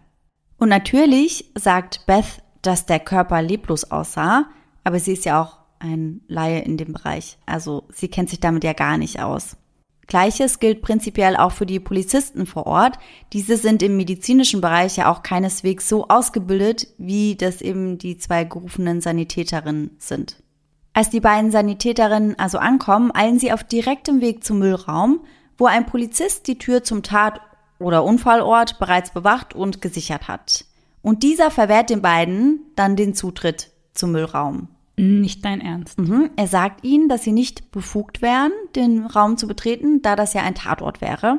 Was in so einem Moment natürlich total unangebracht ist. Und Christy Cook sagt später auch, dass das gegen alles ging, was sie jemals in ihrer Ausbildung ja. gelernt hat. Weil das Allerwichtigste, die höchste Priorität ist, ein Menschenleben zu retten, wenn das möglich ist. Und sie weiß ja gar nicht, ob das vielleicht möglich gewesen wäre. Ja, und jetzt wird man ja nie wissen, ob es vielleicht noch möglich gewesen wäre, ob sie schon tot gewesen ist. Ganz genau. Und Christy Cook sagt später auch dazu, dass sie das Ganze noch monatelang verfolgt hat, ja. weil sie sich immer wieder die Frage gestellt hat, was wäre, wenn ich ihr hätte helfen können? Mhm. Was ist, wenn ich sie hätte retten können? Sie sagt später, von dem, was sie von außerhalb des Raums erkennen konnte, handelte es sich um eine Frau, Sie lag auf dem Rücken, hatte Schnitte an ihrer rechten Hüfte und ihrem rechten Oberschenkel und ihr rechter Fuß wäre in einer unnatürlichen Art positioniert gewesen. Sie sagt außerdem, dass ihr Körper eine Zyanose aufwies und unter Zyanose versteht man die bläuliche Verfärbung der Haut und der Schleimhäute. Das heißt, sie war mittlerweile schon leicht blau angelaufen. Im übertragenen Sinn wird der Begriff auch verwendet, um generell eine Minderdurchblutung zu beschreiben und das passt ja ganz gut zu ihren Verletzungen, denn die Verletzung am rechten Fuß, da gehen wir später nochmal drauf ein, die war schon ziemlich extrem. Das heißt, sie hat ziemlich viel Blut verloren. Von der Entfernung kann Christy Cook keine Atmung wahrnehmen und sagt, die Frau erschien ihr verstorben. Aber das ist eben nur ihre Diagnose von außerhalb des Raumes. Nach ihrer Entdeckung wird Phoebe nie von einer medizinisch ausgebildeten Person behandelt. Nicht ein einziges Mal. Nicht ein einziges Mal. Niemand checkt ihre Vitalfunktion, ihren Puls, ihre Atmung, ihre Körpertemperatur. Niemand checkt, ob sie eventuell noch am Leben ist. Aber das macht mich echt sprachlos. Ja, das ging mir ganz genauso. Und auch vielen mittlerweile pensionierten Ermittlern und auch vielen Personen, die da so ein bisschen mit dran beteiligt waren, wie beispielsweise die zwei Sanitäterinnen, denen geht's ganz genauso. Also die sind darüber einfach nur extrem schockiert. Weil selbst wenn jetzt jemand zu Hause natürlich verstirbt und du ja. meldest das dann, selbst dann checkt ja nochmal jemand nach, ob diese Person wirklich nicht mehr am Leben ist. Also ich ja. meine, deswegen muss man da ja immer nochmal nachschauen. Ja, weil manchmal ist es ja so, dass es im ersten Moment vielleicht so wirkt, aber dann legst du halt mal die Hand an, schaust, ist die Person noch warm, hat die Person vielleicht noch Puls oder ganz leichte Atmung ja. oder irgendetwas in die Richtung, das darauf hinweisen könnte, dass man die Person vielleicht noch retten kann. Ja. Und das kannst du von drei Metern Entfernung einfach nicht tun. Mm -mm. Die ersten Personen, die den Raum betreten, sind Crime Scene Spezialisten, die erst Stunden später ankommen. Oh, also, ich weiß gar nicht, was ich gerade sagen soll. Ja, und das erste Mal, dass jemand mit medizinischem Background sie quasi vor sich hat, das ist nicht mal vor Ort, sondern dann erst beim Gerichtsmediziner auf dem Tisch und zwar neuneinhalb Stunden später. Puh, ja. Mhm. Die Crime Scene Spezialisten, die sprechen später auch darüber, wie sie den Tatort oder Unfallort vorgefunden haben und den Blutspuren nach zu urteilen, ist es wahrscheinlich, dass Phoebe den Sturz überlebt hatte und in dem dunklen Raum alleine herumkroch, um irgendwie da rauszukommen. Boah, ist das schrecklich. Das heißt, sie starb wahrscheinlich nicht an dem 40 Meter tiefen Fall, sondern an ihrem extremen Blutverlust. Um 8 Uhr wird ein Team der Mordkommission angefordert, welches jedoch nicht verfügbar ist, so dass Detective Sergeant Mark Butterworth die Kontrolle über den Tatort übernimmt. Butterworth hatte schon viele High-Profile-Fälle untersucht, von den Erschießungen der Polizeibeamten Rodney Miller und Gary Silk, das war damals wohl auch ein sehr, sehr, sehr großer Fall, bis hin zu den berüchtigten Gangland Killings in Melbourne. Das heißt, er ist ein sehr, sehr erfahrener Ermittler. Butterworth wird als er vor Ort eintrifft, sofort zum Müllraum gebracht, um sich die leblose Person anzuschauen, die scheinbar leblose Person. In seinem Bericht heißt es, er habe die Leiche einer jungen Frau mit dem Gesicht nach oben in der Nähe der Tür liegen sehen. Jetzt kommt was, und das finde ich absolut merkwürdig, aber da gehen wir ja auch im zweiten Teil nochmal genauer drauf ein. Ihre Jeans waren bis zu den Knien heruntergezogen und sie hatte eine schwere Verletzung am rechten Fuß erlitten. Das heißt, das war schon sehr, sehr extrem. Ihr Fuß war fast abgetrennt und mhm. hing eigentlich nur noch an einigen Muskelsträngen. Mhm. Die Wahrscheinlichkeit, dass sie noch gelebt hat, als Beth sie entdeckt hat, die ist demnach schon sehr, sehr gering. Aber man weiß ja nie mhm. und wird es jetzt halt auch nie wissen. Ihm fällt auch das Müllkarussell auf, bei dem sich fünf Mülltonnen in Halterung unter diesem Müllschacht drehen. Das heißt, die Mülltonnen, da gehen wir aber auch im zweiten Teil nochmal genauer drauf ein, wie dieses Ding funktioniert. Die Mülltonnen, die rotieren die ganze Zeit mhm. und je nachdem, wann man das halt runterwirft, kommt es halt in irgendeine Tonne rein. Ah, okay. Mhm. Eine der Mülltonnen war von dem Karussell runtergefallen und lag neben Phoebes Körper auf dem Boden. Um das Karussell herum konnte er eine verschmierte Blutspur sehen.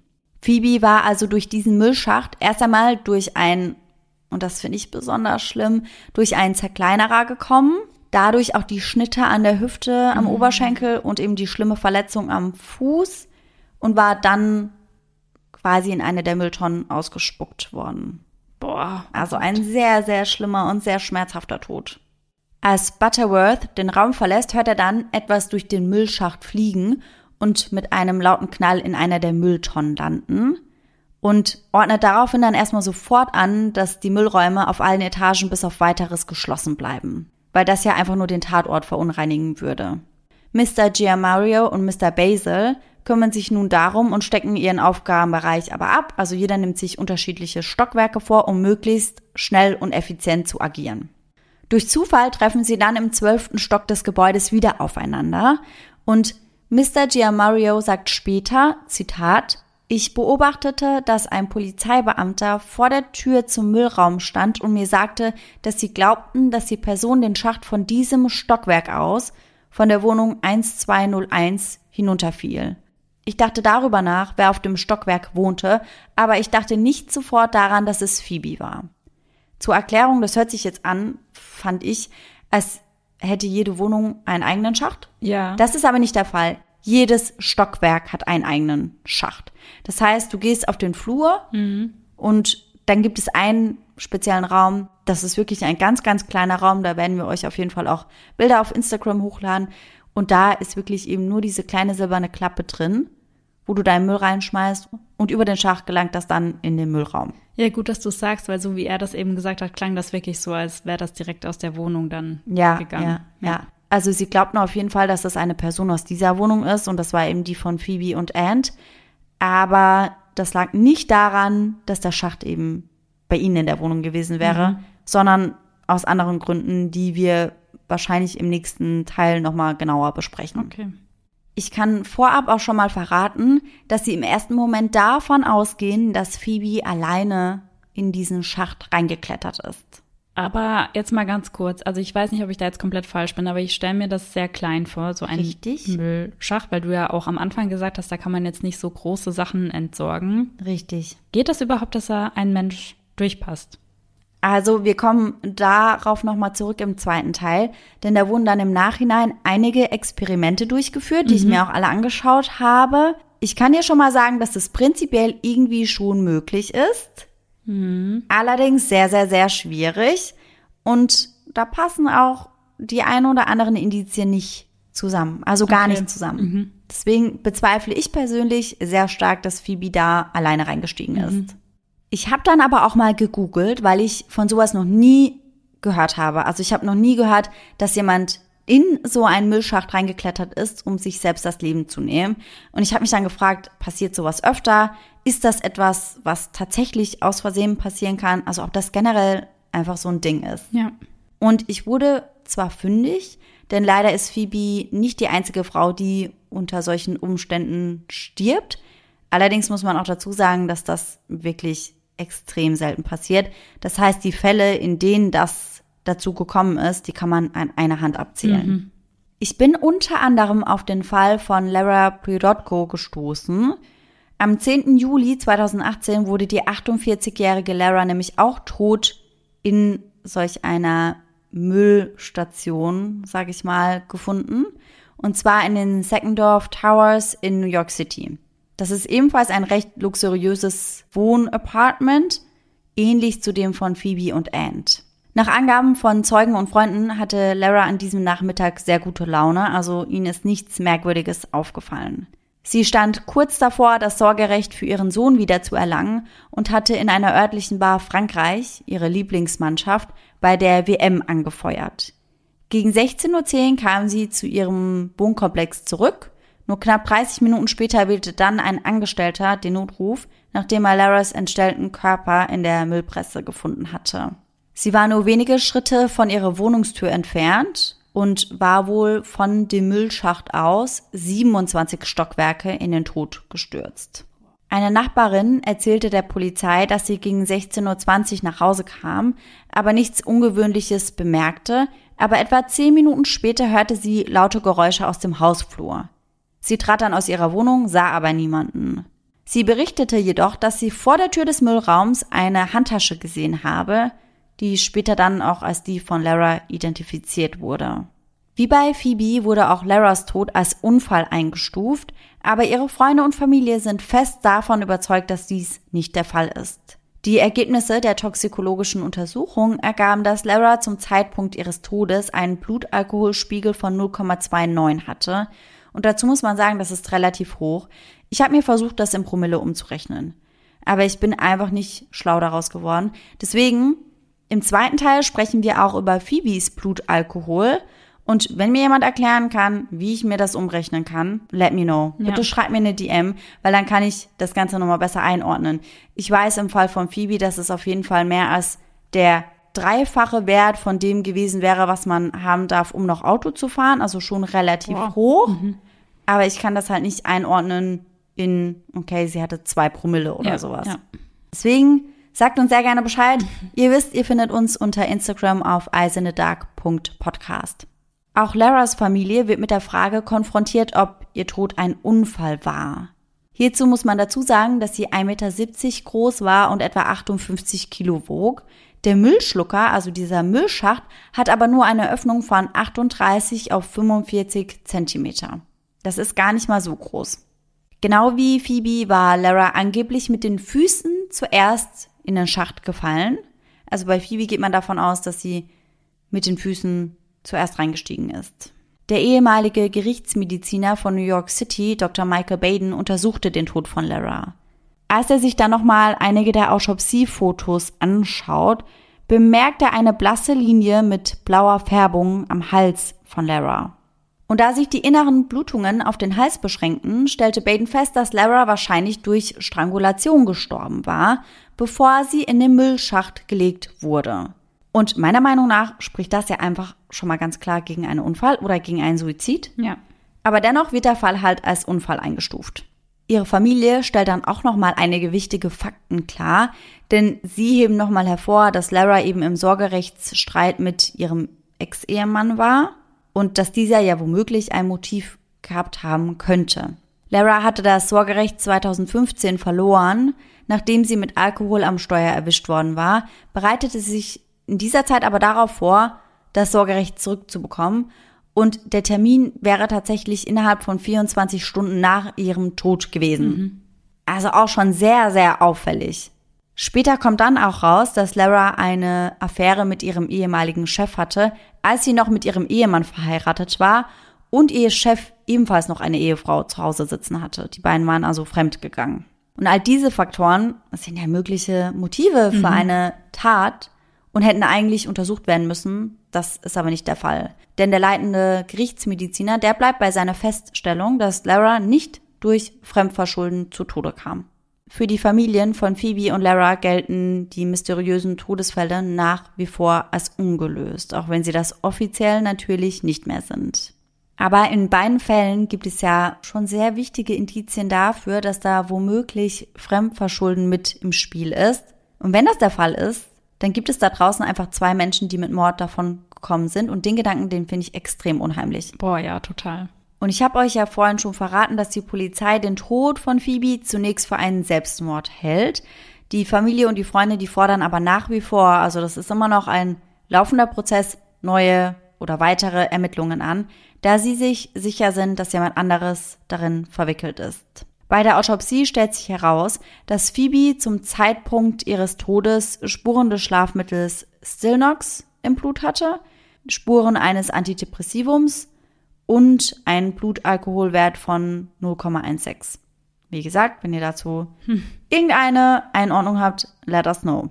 Der Gerichtsmediziner Peter White stellt fest, dass Phoebe sich in einem verwirrten und drogeninduzierten schlafwandlerischen Zustand befand, als sie in den Schacht kletterte und kam zu dem Ergebnis, dass der Tod von Phoebe als nicht verdächtig eingestuft wird. Also er geht davon aus, dass sie ja unter Drogen stand, unter Alkohol stand, irgendwie nicht ganz bei sich war, vielleicht möglicherweise geschlafwandelt hat und dann in den Schacht geklettert ist. Mhm. Ob das wirklich möglich ist und ob das wirklich Sinn ergibt, da gehen wir dann in der zweiten Folge nochmal drauf ein. Meiner Meinung nach absolut gar nicht. Phoebes Familie und Freunde sind von diesem Ergebnis sehr enttäuscht und nicht damit einverstanden.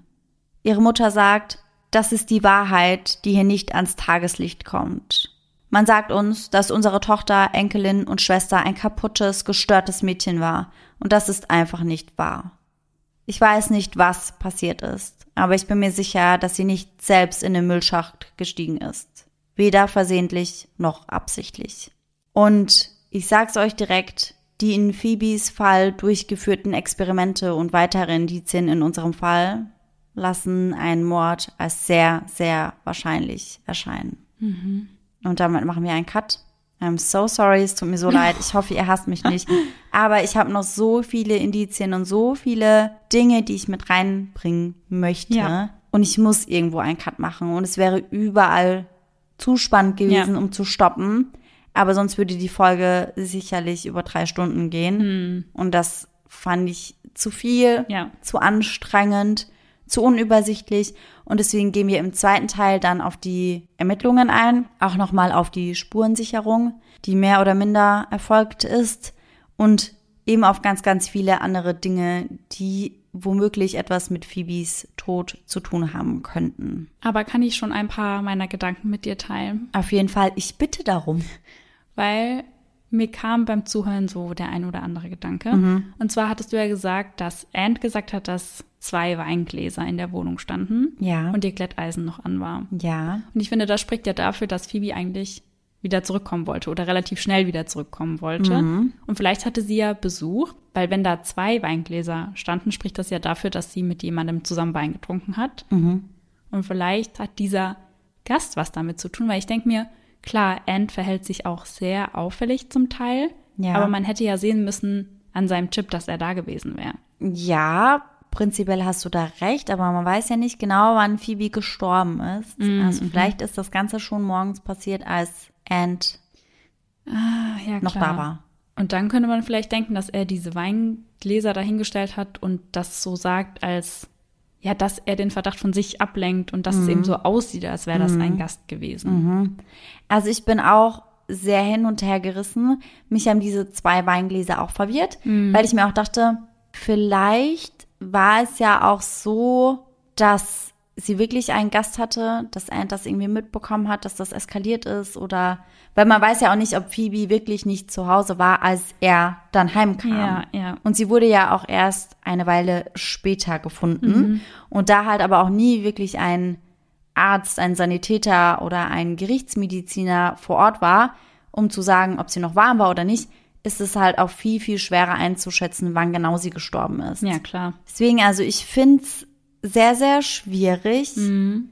Ich kann mir auch vorstellen, dass er und Phoebe vielleicht zusammen ein Glas Wein getrunken haben. Ich kann mir vorstellen, dass es dabei wieder zum Streit gekommen ist, weil ja. das war ja oftmals zwischen den beiden der Fall. Ich weiß es nicht. Aber ich muss sagen, so stand jetzt mit den Infos, die du uns jetzt ja. gegeben hast. Ich weiß ja nicht, wie meine Meinung nach der zweiten Folge aussieht.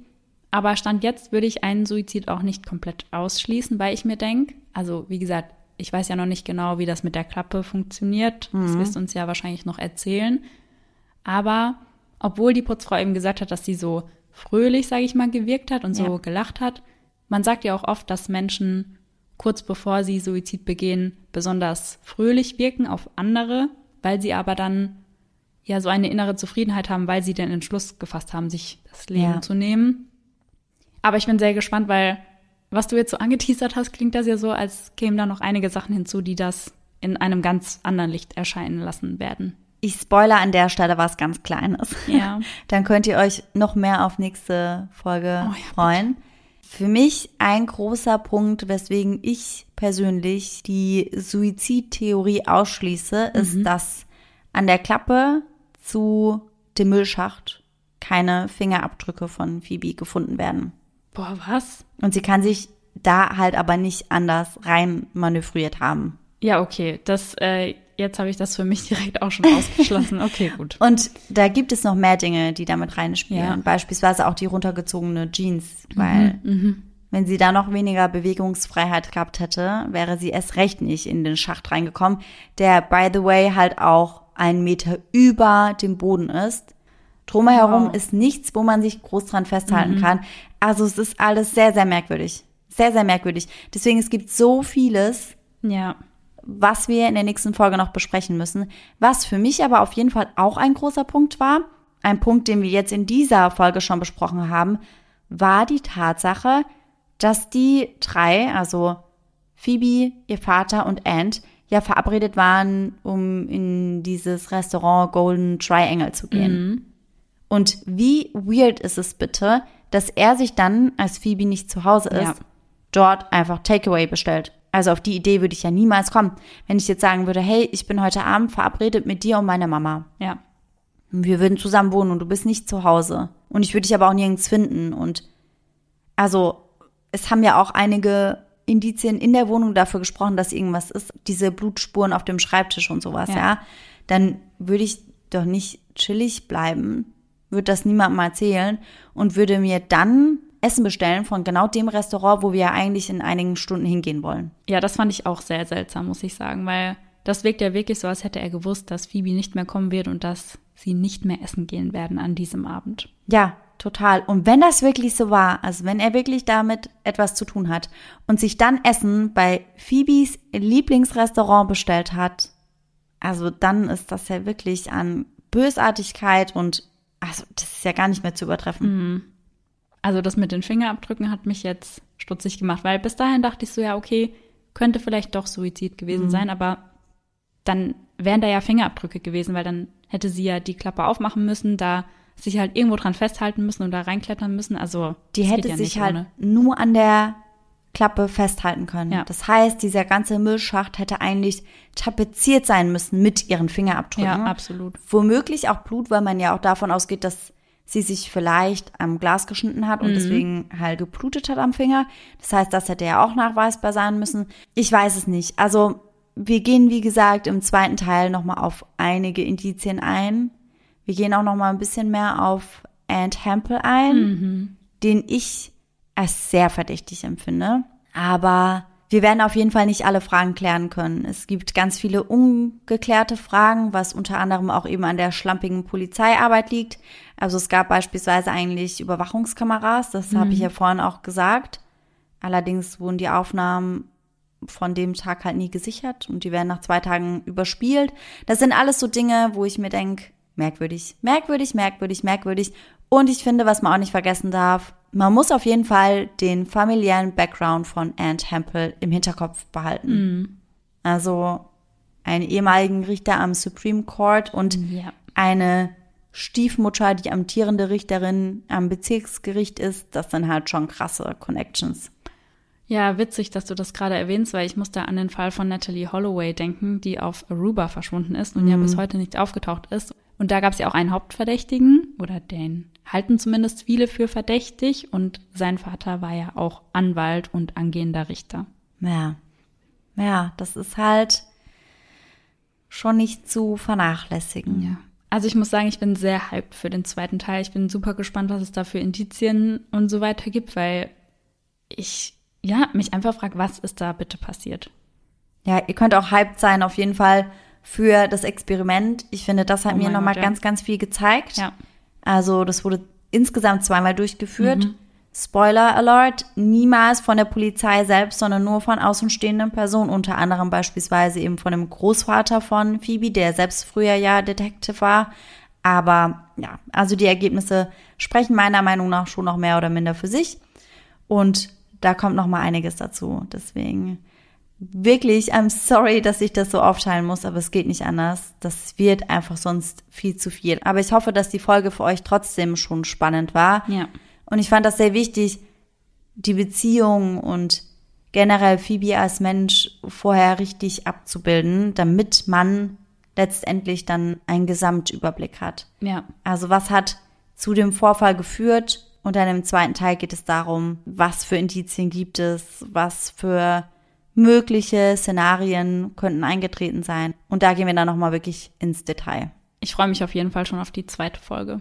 Und wenn ihr so wie Laura womöglich auch schon die eine oder andere Theorie habt, was passiert sein könnte, könnt ihr mir das gerne über Instagram schicken. Ihr wisst Bescheid, eisendedark.podcast oder ihr schickt uns das Ganze per Mail. Unsere Mailadresse findet ihr ebenfalls bei uns auf Instagram. Und dann würde ich vielleicht die ein oder andere Theorie nämlich auch mit in den zweiten Teil einbauen. Oh ja. Weil ich finde, wir bekommen immer sehr, sehr viele gute Theorien mhm, zugeschickt, mhm. wenn wir Fälle behandeln, die noch ungelöst sind.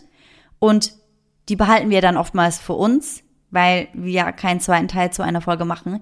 Aber in diesem Fall würde ich das tatsächlich ganz gerne mit einbauen. Ja, da kommen wirklich teilweise Theorien zusammen, auf die ich niemals kommen würde, aber die total schlüssig klingen. Ja, Deswegen, man ja. muss das einfach manchmal aus einer anderen Perspektive mhm. betrachten. Deswegen, ich bin sehr gespannt auf eure Meinung, auf eure Theorien und freue mich auf jeden Fall auf den zweiten Teil. Und normalerweise kommt ja jetzt unser Gänsehaut-to-go-Moment. Aber weil diese Folge beziehungsweise der Fall in sich ja noch nicht abgeschlossen ist, bringe ich das irgendwie nicht übers Herz, jetzt heute eine vorzulesen, aber dafür suchen wir euch dann nächste Woche eine etwas längere raus. Du möchtest also, dass die Leute in diesem Schwebezustand verharren. ja. Und nicht auf andere Gedanken kommen. Ja. Nicht vergessen, diesen Gedanken zu dem Fall bis nächsten Sonntag die ganze Zeit im Kopf tragen. Ja, ganz genau. Stay focused. Ja, machen wir so. Dann hoffen wir natürlich, dass ihr nächsten Sonntag zu Teil 2 wieder mit dabei seid und bis dahin schöne Träume. Bis dann. Tschüss. Tschüssi.